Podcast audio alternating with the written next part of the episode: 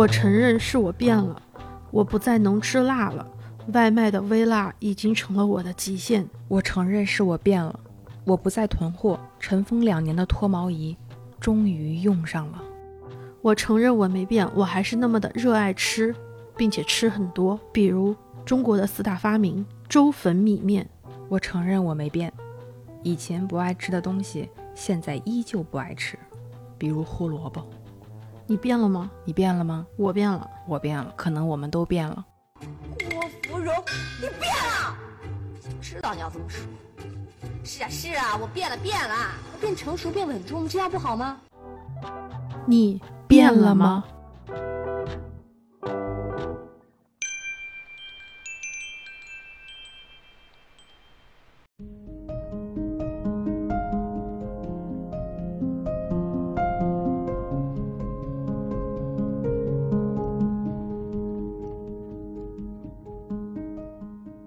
前段时间元旦的时候回了一趟家，当时回家的时候，呃，看到家里面好像很多东西它都没有变。我为了回北京，然后要去做核酸，去了我们当地的医院。嗯这个医院可能二十多年它都在那个地方没有变。嗯我去做完核酸之后，和我的发小就约着去我们当年就是中学的旁边的一个米线摊吃米线。那个米线上面写了一个二十多多年的老店。嗯于嗯是我们俩吃，那一碗米线大概是十来块钱吧。嗯我说哇，以前我吃才三块钱，变得好多呀。然后我发小说，那哪哪哪儿的水煎包也在，你想吃吗？哪个嗯地方哪个地方的那个什么鸭脖还在，你想去吃吗？那一刻我我会觉得这些东西都没有变，但是我已经变了，嗯，我而且我觉得我变了特别特别特别多，不仅是我在这个路上，我的形象变了，我和路的关系也变了，也变了。但是我和这个米线店、早餐店，我们的关系没有变，我还是这个地方吃的东西的这个人，嗯嗯，还是那样的我。味道是你熟悉的味道吗？对，味道是熟悉的味道，就是啊，这就是我以前就是那个味儿吃的味道，嗯嗯，是我变了，而他没有变。那一刻我觉得哇，故乡不会变吗？故乡会变吧。故乡日新月异房子有的拆了，嗯广场重建了，嗯小区的绿化改变了。你看人出来，车路上的车人都不一样了。我和我以外的东西其实都是在变。我其实要是说故乡的话，我已经好多年没有回过自己的那个老家了。有的时候我感觉我对故乡特别的朦胧，乡愁什么的东西我也没有特别明明确的一种感觉。我中学毕业之后的那个学校，嗯就是我们那个学校，因为它是厂区的学校嘛，嗯所以就是呃小学、初中、高中是一体的。等我高中毕业离开那里之后，那个学校就变了，它整体变换了它的管理体系，新楼也盖起来，因为以前都是很老旧的那种老房子。我们以前上学的那几栋楼也被判为危楼，该拆的拆，基本上消失了。嗯嗯，在我很多年之前，还有一种想回母校去回味的那个年龄段，在回老家的时候，我们还当时还约过说一起再回当时学校去看一下。呃，就去过一次，去完之后我就突然感觉我跟他已经完全没有关系了，因为我在那里找不到任何我存在的回忆，存在过的记忆，都没有，因为他全拆了，他换成了一个全新的面貌。但是学校的位置还是那个位置，它的名字也没有太大的改变。我觉得我们那个家乡是发生了翻天覆地的变化，但是它可能没有变化到一个非常发达的一个一个状态，但它就跟我小时候比，确实是有一个很大的巨变。嗯但是我完全没有参与它的巨变，嗯，就好像我缺席了很对我缺席了很多，我很少了很多见证，我完全没有参与感。它的变化不是，也不能说是为我而变，或者是说我应该会为之投入什么样的情感在里面，就是啊，他他变好了，我很开心，或者是哇，他这里有了什么什么样的。楼有了什么什么样的一些场所，有了什么更好的商业中心，我感到嗯。特别的开心。我也没有，对，就是我我这我已经很多年没回去了嘛，是在我回去的那两那两年的时候，我就已经对没有感觉了，我就突然觉得就像，就哎呀，我就四海为家之之后，就比如说我的朋友跟我说哪儿开了一个新的广场，哪个地方开了一个新的电影院，我觉得这些事情跟我都没有关系，好像这一切的变化都是在看不见的时候、看不见的地方，对，悄悄就这么变化就变化了。每一年就是比如说过年的时候，嗯尤其是中国人可能会在过年的时候返乡、嗯回家，嗯，那一刻大家总是觉得我要穿的很好很新。嗯我要从城里的 Iris 变回村里的什么什么什么小花、小红，就是这种这种感受。嗯即使变回了什么什么什么小红，但我依然是，呃，我要穿成城里的样子。对，我要回家的每一天都化全妆，嗯然后我要再看到谁谁谁的时候，哦，最近过得还好吗？哦，还不错。啊，就就就好像还是会之前几年嗯会有那种想法，嗯就比如说看到万一是看到当当年的老师或者是什么，总是希望自己以一个相对成功的形象出现。可能我觉得这肯定不是我一个人，对，但是事实上就是那个小红其实比 Iris 可能会更 drama 一点。现实生活中的 Iris 可能也不是天天就是全妆花枝招展对对对，他平时可能也就是一个特别普通、不咋讲究的人，但是到那一刻的时候，他好像不是了。你要虚张声势给谁？其实基本上过年的时候遇不到人，大家都在家里，嗯除非你走亲戚，亲戚谁还不知道你是谁啊？是吧？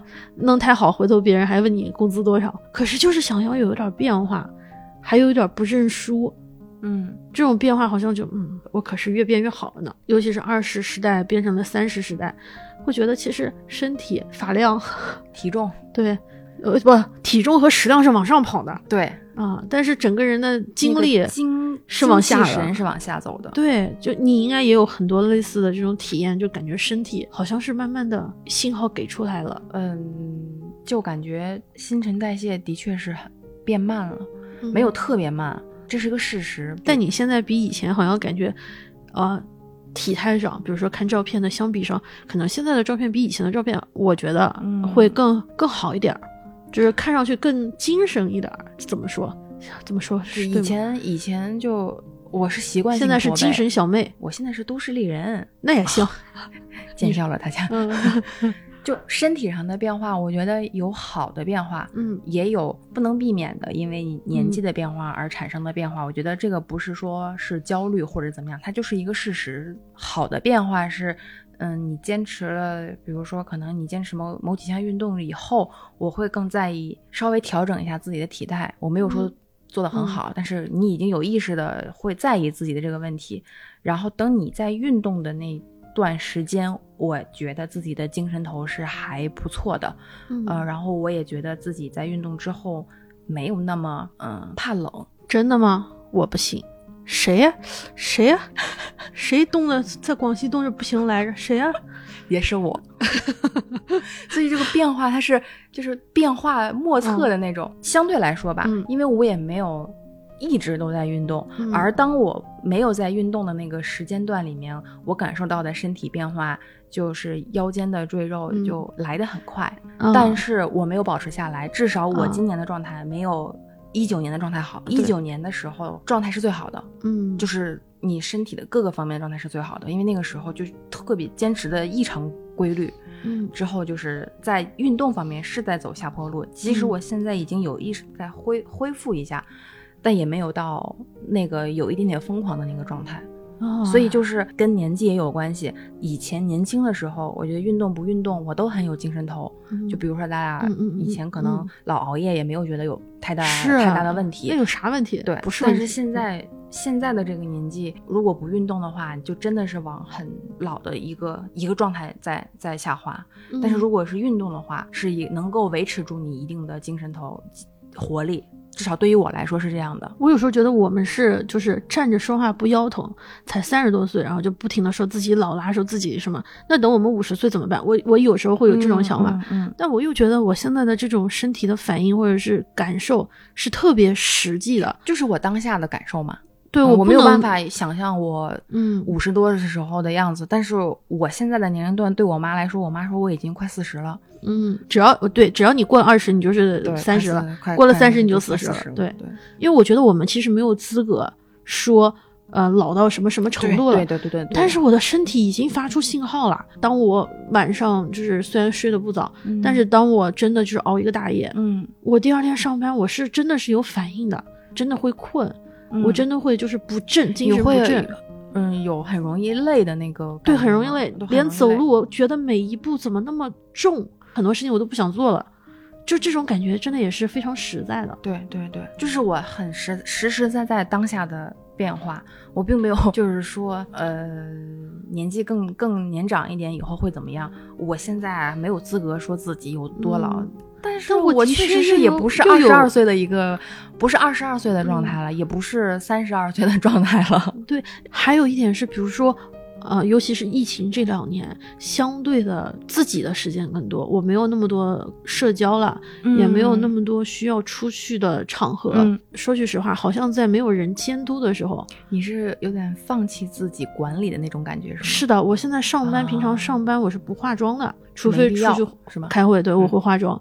再一个，就以前会经常想要是说，总觉得啊，我要去多一些运动，然后和朋友一起去运动。但是现在我自己经常是一个人运动，嗯所以我有时候觉得，哎呀，今天不运动也就不运动，仿仿佛我的这种自律自控，嗯，在没有人监督的情况下，就完全就是也越来越弱，越来越弱。但是我对自己吃东西的这个 越来越宽容，越来越宽容。我能把眼前这碗饭变没了，对，就是这样。哎，就觉得这个是我哎最大的变化。好像没有人监督的情况下，我好像自己就真的这种改变上，我会下意识的故意的忽略它。哎呀，那这个因为我也没有怎么提醒你，就是要，嗯、哎，你要不然多化化妆什么的，因为我有一个感觉，就是、嗯我觉得是自己，就是你刚刚说的要为自己多考虑嘛，我也是觉得自己舒服就好自己舒服最重要。但是你这么一说，我觉得我们要不要互相监督一下？因为我也是，我我真的是化妆的频率也减少了很多。你但你眉毛越画越好了。啊，这倒是个事实。你除了眉毛画的好，你还有啥这个方面的进步吗？心态，心态，你的心态变得，算吗？审美我觉得你以前审美也很好。不是，我是觉觉得就是一个变化是说，我接受更多的姿态，更多的样子，嗯更多的造型，更多的特色。这两年才更稍微的要自信一点。我在嗯三十岁之前是对自己的身材不太能接受的。我知道，对我，你你懂，就嗯不太能接受的。尤其我接受不了我的屁股。嗯我是应该是从小学一直到三十岁之前，我没有穿过，我或者是很少穿过嗯短款的上衣，就是让把屁股露出来。嗯嗯甚至我在中学时代，就青春期那会儿的时候，我有点魔怔，嗯就是老会盯着我朋友的屁股看，就是为什么他们的屁股能那么小，我的屁股要那么大，大那那这好么明显，事吗？就这儿不够翘。特别大的一坨。嗯，就是这一点特别困扰我。就我没有，就是说，站起来，我看看。我现在站不起来，啊，行，啊行，嗯 就真的，嗯，就真的，我我很少跟人说过。哎呀，这一说就是跟好多人都说了，嗯，就我都是会买长的衣服去遮住它。我知道，有点像是那种你衣服都偏大，对，偏偏宽松，对对对偏长袍的那种，我一直以清汤寡水的那种我。我一直以为是为了你们两口子的衣服能互穿，为了省钱，原来是为了就是遮掩臀部。，对，就是遮住自己的屁股。总觉得那是一个特别大的问题，嗯也是多亏了你运动之后，嗯。看了更多不同人健身的需求、健身的目的和他们的健身计划、和他们觉得什么样的形态、或者是身材，身材是相对来说他们喜欢的。后来我才觉得啊，原来大点儿挺好，大屁股也有 大屁股的好处，就是也有春天，它也可以成为一种美。真的，嗯。我我曾经真的就一度就是受影响很严重，就觉得瘦、嗯。竹竿一样的瘦是我特别想要的身材。嗯，你一直就是 B F 风，就是那种对薄片的，对，就想要的是那种薄薄的那种很嗯。中性的。那那样的风格来说的话，我的我的梨形身材就是完全不适合的，嗯，因为我遮不住啊，嗯。就是很大呀，就是而且它是该大的地方不大，你知道吗？这个这个这个我接不下去了。所以就特别苦恼，嗯就一度很魔怔，就觉得为什么他们可以很瘦，嗯嗯然后我就瘦不到那个程度。嗯我就是在做我最瘦的时候，嗯那我还我身上的有些部位还是很明显，就是我意识的我自我的那种催眠，它是很大的。等我运动之后，我觉得这也是一种美。嗯，但是与此同时，我没有反驳说很瘦的那样的一种体型是不美的，变得更多元了。对我更多元了。我觉得很瘦很瘦的那样的一个体型的人，我觉得很棒。嗯，他们可以穿很多不同风格的衣服嗯啊、打造各种各样的一种自己的一种穿衣的风格。我这样身材的人也有他的方向，也有他呃漂亮或者是美下去的权利。是就是我突然一下和解了，就是是从那之后这几年挑选衣服的时候，嗯、我没有完全戒掉以前的购、购买习惯，嗯。就是我有时候会还是会下意识去买一些长的衣服去嗯想遮什么的，嗯。但是我还是有改变，就是我会露出来。对，这、嗯。这一点其实我觉得你不仅是对你自己，你你对我这一点的变化特别明显。嗯。因为说，呃，可能就是我的身高还比较高，但是就我的身材是我其实的我的四肢还是比较偏细的，嗯嗯呃我的腿可能相对啊还算是比较长、比较比较细，就是但是但是问题是什么？是我的腰部，因为我长期的坐着，嗯。然后坐着的话，再加上可能就是吃的比较多，嗯。不太消化，于是就是轮胎腰，就我自己就 love handle 非常明显。嗯嗯嗯所以我一直穿衣服，就是我觉得应该穿一件能够彻底的把腰腹给遮遮住的，嗯因为我有肚子，嗯所以我不希望让别人注意到肚子。嗯然后以前穿衣服也不喜欢把衣服塞在裤子里面，因为这样我的小腹就会很明显。嗯虽然我一方面知道其实我腿还比较长，所以嗯我觉得如果把腿露出来，可能是自己的一个长处。嗯，但是呢，我为了遮掩住我的肚子，所以长处也遮住了。对，所以我就会把腿就是想穿衣服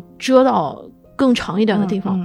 后来你说，你说其实你还是适合穿上身更上短短、下长。下下面的长，你应该把你腿长的这个部分露出来。嗯。而我以前是觉得，但是这样会暴露我的腰呀，嗯，就是会会暴露我的爱的把手呀，嗯。会暴露我的肚子呀，所以我就不愿意。但我后来发现，肚子这件事情吧，是你遮，它未必能遮得住，就跟你脸一样，对，你的脸已经很胖了，然后你还穿一件特别宽松的衣服去遮你的身上，好像显得你没有那么，但这样反过来其实并没有用。对，它好像是加重了让别人看起来你是一个膨胀的一个状态。，对，就你看那个好多超模，她可能本来是比如说雀斑脸，嗯如果她刻意的把她的雀斑或者是牙齿的齿缝嗯嗯，给嗯遮住，她的那张脸其实并没有她可能笑起来，也许她的笑起来的轮廓会更好看，它露出它的齿缝或者是雀斑反而更好看。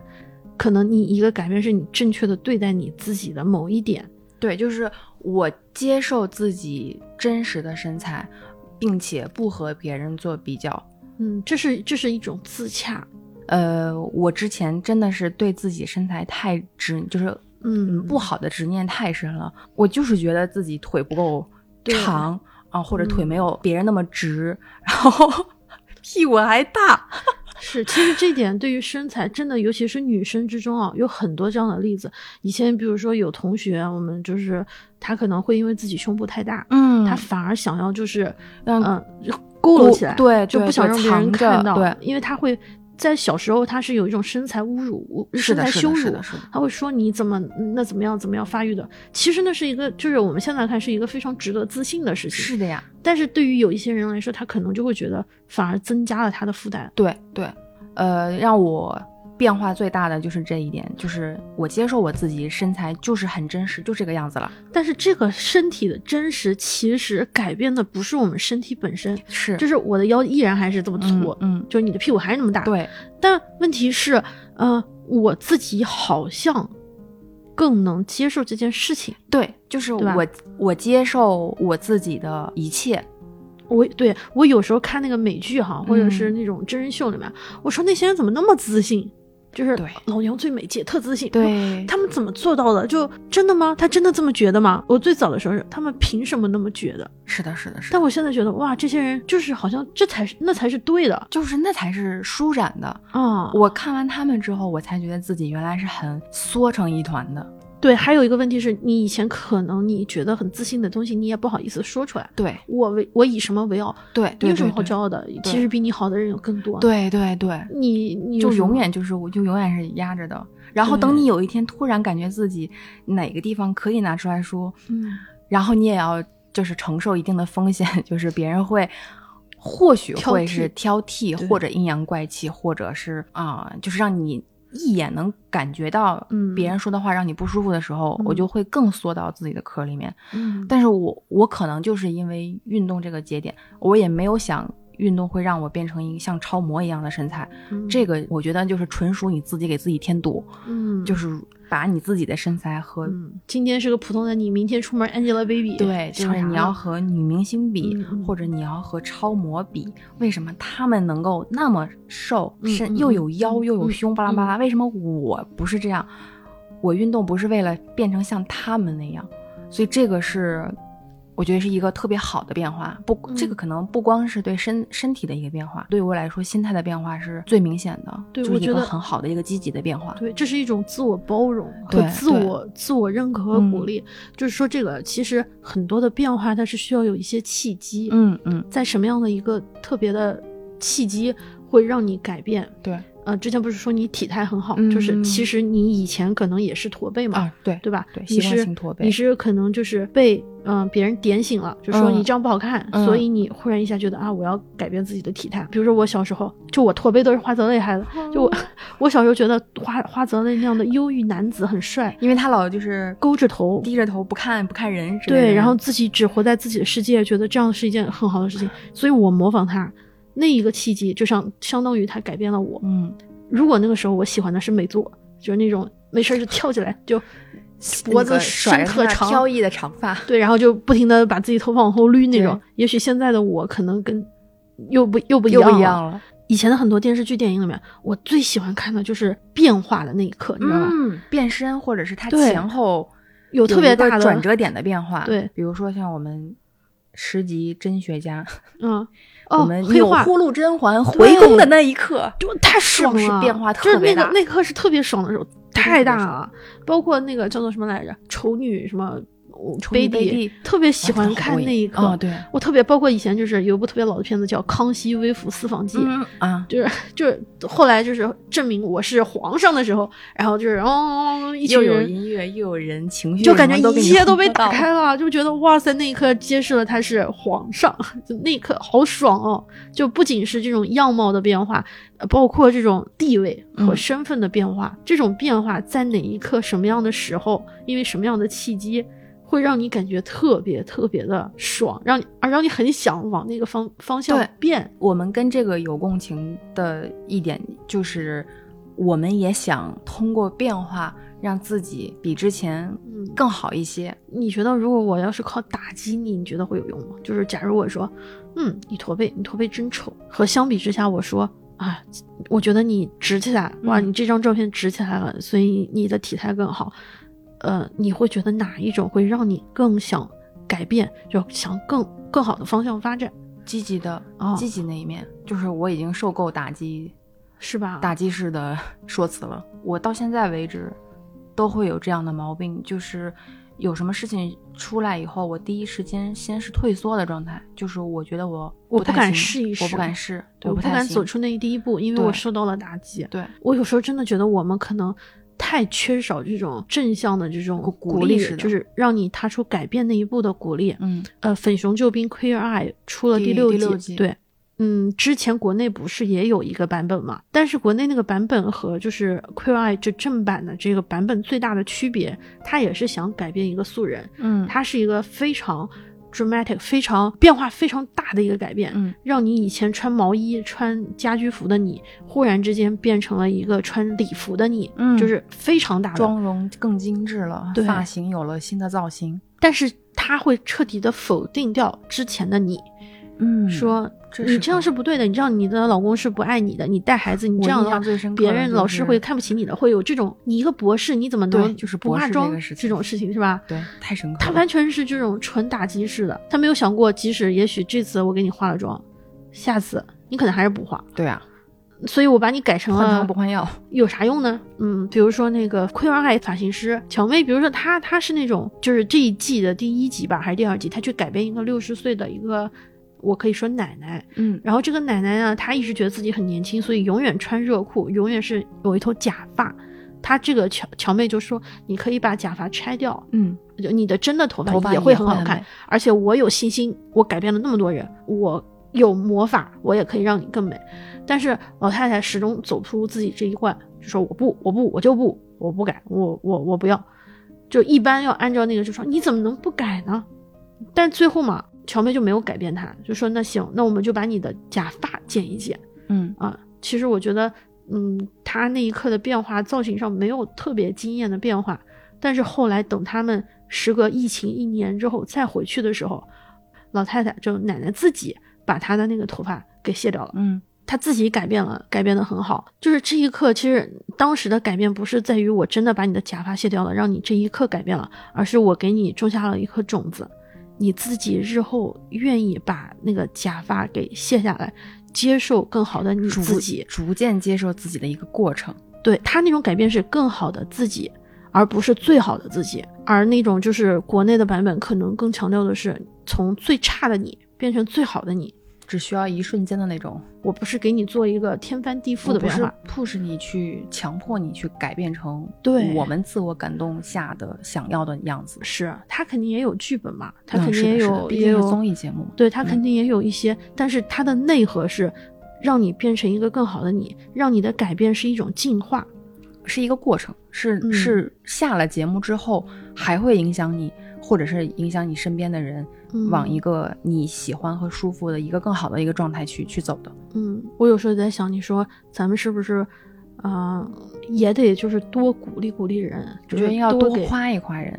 我也我也会担心，这样会不会太鸡汤了？就是太虚假了，就是老夸别人，说出来好，是不是我要说的太多，我的赞美就没有意义啊？若批评不自由，则赞美无意义。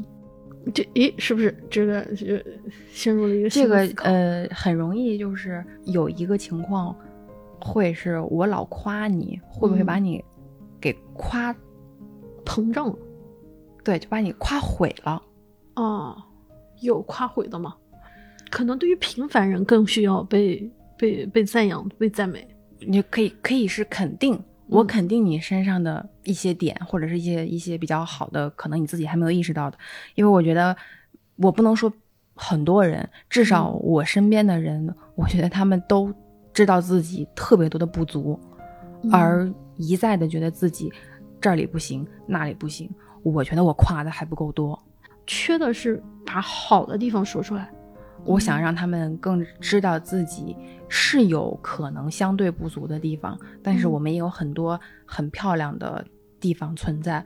嗯，我希望你要正视你身上有的嗯各种各样的点。我觉得这个对于这点来说，即便全是赞美，我觉得也没有太大的问题。嗯，我想起来，我初中有一个数学老师，我觉得他改变了我的人生，就是特别大。我初中的时候特别流行，就是找家教。其实找家教不仅是一个辅导，也是一个呃社交吧。我们老师给人辅导也是分快班和慢班。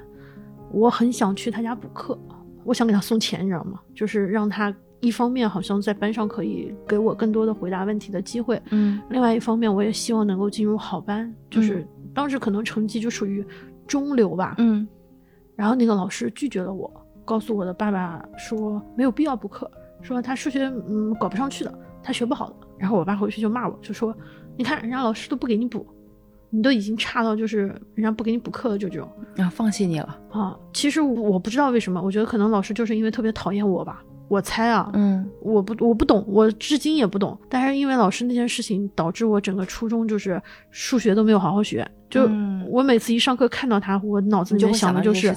他说我学不好，嗯，那我学干嘛？我也我也有想过要不要争口气，证明给他看。嗯但我记得有一次考的还不错吧，然后他说一句：“又，奇了怪了，这次是抄的吗？”就是我我到现在都记得，就好像一百五十分也没有考特别高，可能考了一个一百三十多吧。然后等，但是那个之后，我感觉我的初中到高中那一段，尤其是数学，我整个人我觉得就是在这种改变之下，两种可能性嘛，一个是我不认输，嗯我面对了他这样的批评，我其实应该一口气再证明给你看，我还能考一百三，我还能考一百四呢。这这是一种改变，还有一种就是你说我这样我就这样吧，我反正我改变了，你也不认可我，对我来说有什么用呢？就其实我应该走那种就是不认输的路子，对，对但事实上我没有，我事实上走的就是你说我不行，反正我考好了你也不认可，反正你也是那我抄的，我就干脆那我索性就不管了。我就不学了呗。嗯那一次可能也偶然，可能正好题目可能之前也做到过，嗯也不是一个常态。但是整个人之后就一直往下走，然后我数学就不太行。后来上了高中，我去了那个理科班，我也是可能数理化也不太行，我就想着我想跑，我想嗯去学文科，嗯于是我改了文科。我以前理科班的那个班主任是数学老师，嗯等我高高一分科去了文科班之后，我的老师说你做数学课代表，然后我一下子愣愣了，我说我这数学能做课代表吗？然后我们数学老师说试试呗，应该可以吧，说不定能越来越好呢。其实数学老师可能只是因为我以前跟他一起在理科班待过一年，嗯他不认识新的文科班的同学，所以就让我当了数学课代表。我那时候数学也一般一般，后来我就觉得我都做数学课代表了。那我不得我得认真一点吧，至少作业得认真一点。于是我就开始认认真真的学习数学，也没有考得特别好，最后就是数学没有，只能说没有拖后腿，嗯，嗯但他也嗯不至于说好到什么什么程度。但是你比之前就是对于数学数学来说，就是变化很大呀。是，但好在就是说当时的老师给了我一个嗯比较好的鼓励，鼓励让我有一点点把它给掰正，所以后来还积极的改对，所以后来还能考上大学，要不然可能大学都考不上了。也许现在可能，对吧？就也不是现在的这个人生轨迹了。但我永远都会记得初中的老师那一句话是说我学不了啊，搞不上去的，就是那种我不行。直到后来，我就是当时选专业的时候也想，我要找一个跟数学没有关系的专业。当时想说要不要学心理学，嗯后来就说，哎呀，心理学有很多数学，要学数学，要学统计，要学什么，所以不敢学心理学，学一门跟数学没有关系的，全没有关系的学科。对，然后学了一门语言嘛，就是还是受到了初中的影响，就包括就是为什么英语能学好，也是因为有那样的英语老师。他说：“哎，你这次还不错，那我觉得你英语可以越学越好。比如说我英语没考好，英语老师骂我是，你怎么没有发挥好？这不是你应该有的样子。虽然他也是在骂我，也是在挫折教育，但是至少他肯定了你的某一些点，他认为你能更好。对，在这个时候，当我听到我的英语老师说出这种话的时候，我会觉得我的常态应该是我能考好，嗯，所以我要这一次只不过是一个小小的错误而已。而且我一定要为了这个自己，为了老师，我要考好，我要更好的表现。做出改变。恶性循环和一个良良性性循循环环之间的一个非常大的区别。哎，这种区别真的现在想一想哈，我觉得就是能影响人的一生。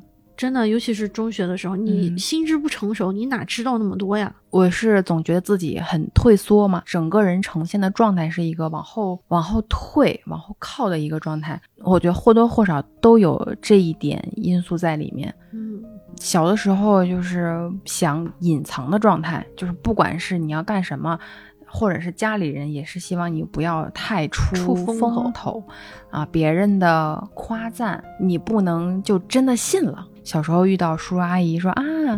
好久没见你啦，嗯又长好看啦，嗯又变又变可爱亮啦。我也没有因为听到这一句话，我就会变得自大，我还是很恭恭敬敬、客客气气的。嗯但是我我很开心，嗯我就说了一个谢谢阿姨。嗯，回家以后就变成我妈就说你还真把别人话当话了。对，嗯你还嗯真是挺，哎，原话我就不说了。对，其实、就是其实你的那个我突然间就觉得我不能接受别人的表扬，对，其实你的谢谢阿姨只是一种，也是一种回应，客气的嗯回应。也不代嗯表你真的就会因此而膨膨对胀。对对，我但你的确又会因为别人的这个夸奖而感到开心。嗯，但对于家长来说，你的这个态度，你竟然顺其自然、想当然，就是理所当然的接受了这种赞美。小的时候会有一种就是和别人家的孩子对比嘛，你看嗯别人家的孩子怎么怎么怎么样，别人家的孩子怎么怎么样。我自己的家里人在介绍我的时候，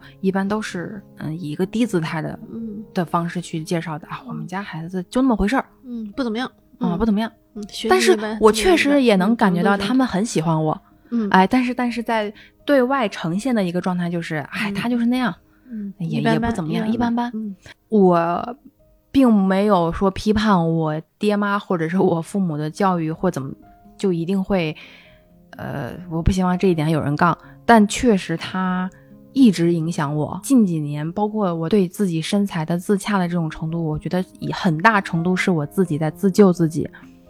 就是我已经受否定、退缩，特别其实挺算自卑的、嗯嗯嗯嗯这种状态，对我的影响特别大。嗯，对工作，还有你上大学之后你的任何表现，其实我觉得在交友、谈恋爱都有、嗯方方面面都受影响。所以我有想努力的自救去改变一下，尽量的中和掉。我也没有说很很能变成一个非常强大自信的人，但至少嗯我在这条路上走着。对，因为你是在西北长大的，我是在江江南，对，我们其实隔得很远，嗯我们所处的环境不一样，但是你的那套教育模式和我小时候的教育模式是一模一样的，嗯，就是你不能别人说你，你还真当回事儿啊！哎，对对对，就是这种感你怎么。这么不要脸？你说没有没有没有，不不嗯不不不不是谦虚才是一种美德。，对。当然我没有，我们不是说谦虚不好，嗯，但是就包括我们之前别人，比如说夸奖播客怎么样，我们经常说的一句话是“何德何能这就是潜移默化对我的影响。”。嗯，我脱口而其实出就是没错，其实没错，我承受不了别人的夸奖。对我的确会觉得何德何能，就是这是我真实的想法。嗯我们又没有特别那什对啊，么我们真的是呼啊，就很平常 nobody。但是你 比如说很 normal。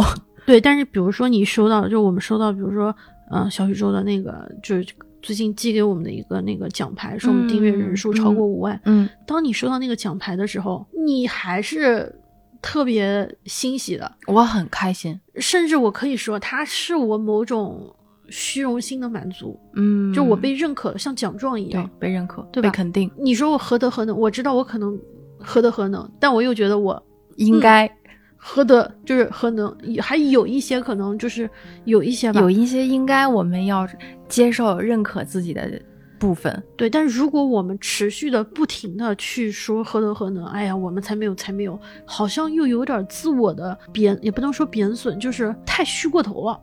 对谦虚过头，有的时候也会很让人反感。我现在有的时候也意识尽量嗯自己不要让自己再说“何德何能”这个词。嗯，即便我心里会有一部分清晰的认知，我们嗯做的确实是很没有到一个嗯非常值得全网夸赞的那么一个程度。也没有人夸你，没有全网夸赞。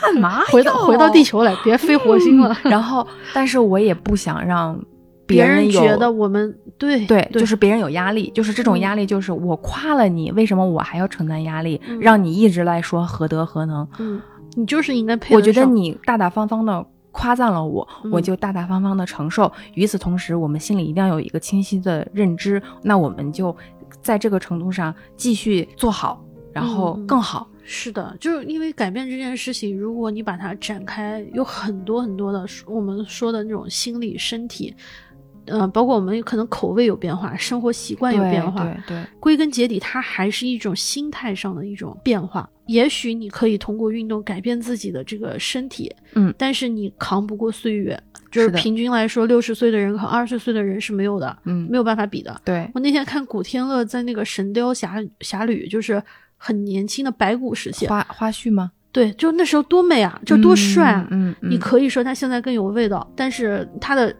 变颜值，包括小李、小李子，他的老呃李子，老李子，四大天王，老四大天王。对对对，你郭富城年轻的时候多好看，的确就可能有这个时代的味道。你包括梁朝伟，不可否认，他年轻年轻是一个很大的资本。嗯，你要非跟我抬杠说现在古天乐比年轻的时候好看，好好看，那我也真的也杠不过你们，那你赢了，对吧？嗯嗯，但这个东西真的是不是他能改变，他再运动，彭于晏再运动，再什么意志自律，年轻时候的身体状态可能还是这个东西不可逆。对，这样的情况可能只能调整心态了，调整心态其实就是我们变化的就非常大的一部分。我们想聊这一期，或者是在治疗的这一期里面说到的一些变化，包括对未来自己的一些啊、变化的一些方向，都是为了能够承受生活里的另外一些变化。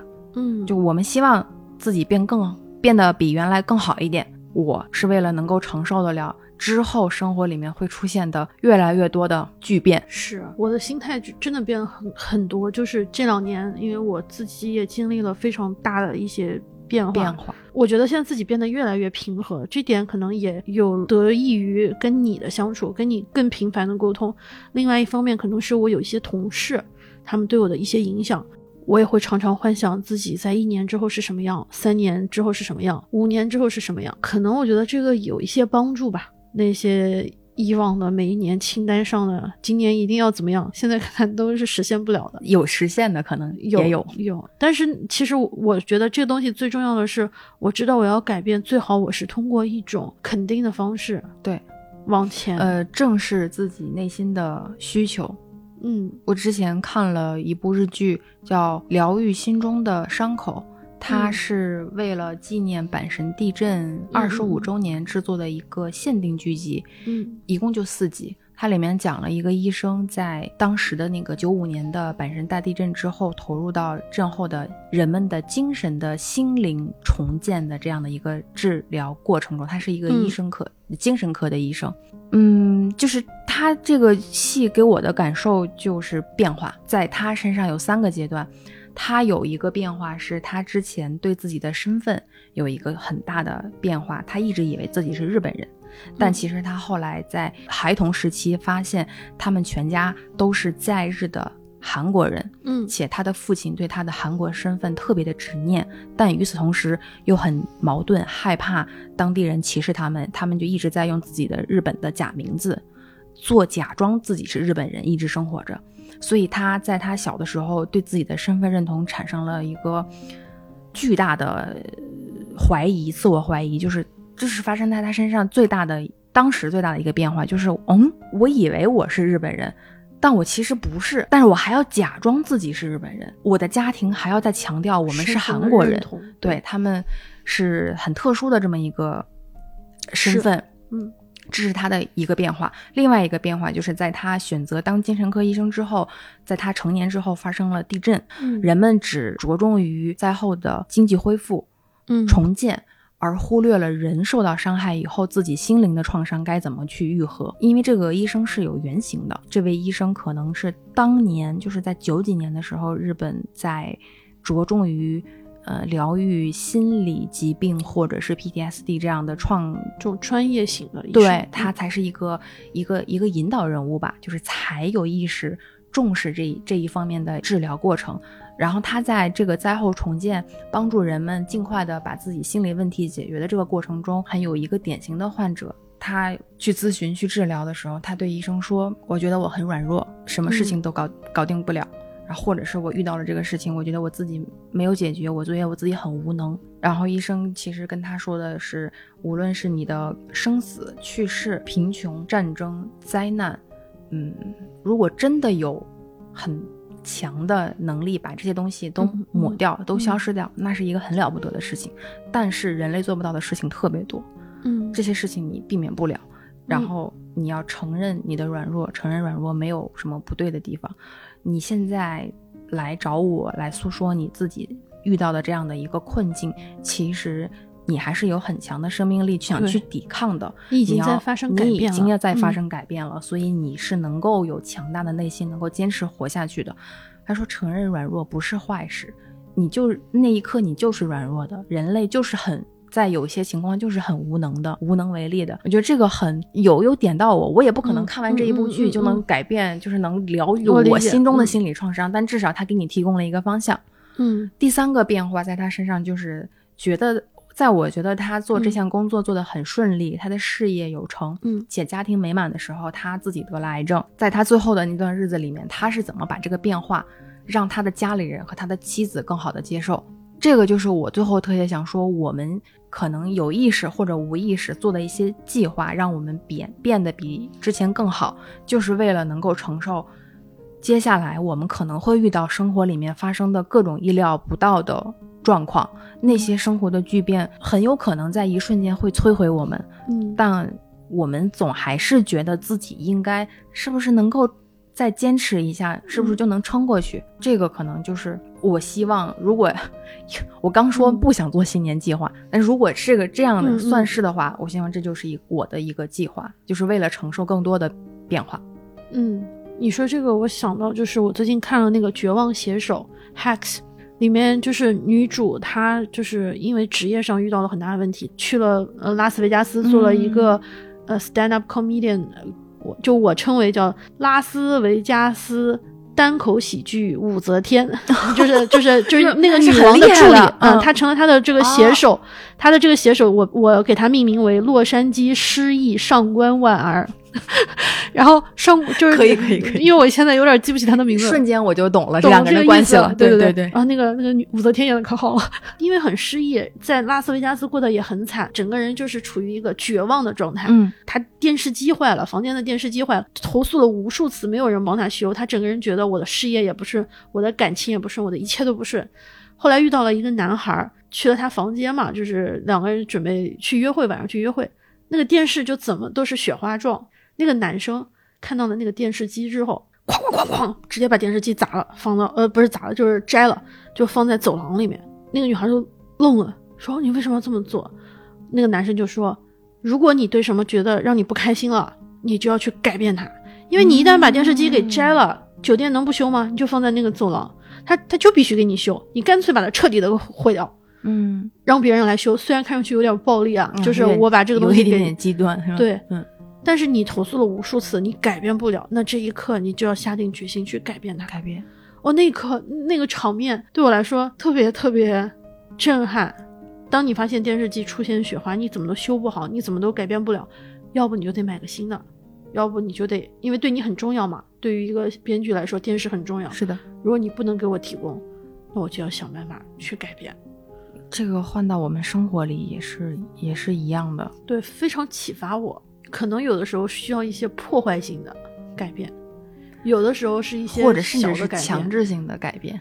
对，可能轰天雷、惊天雷，嗯有时候可能是什么春天雨，最终还是要达到你改变的目的。对，你的目的是有一台能看的电视，那可能你要通过一些手段去得到你想要的东西。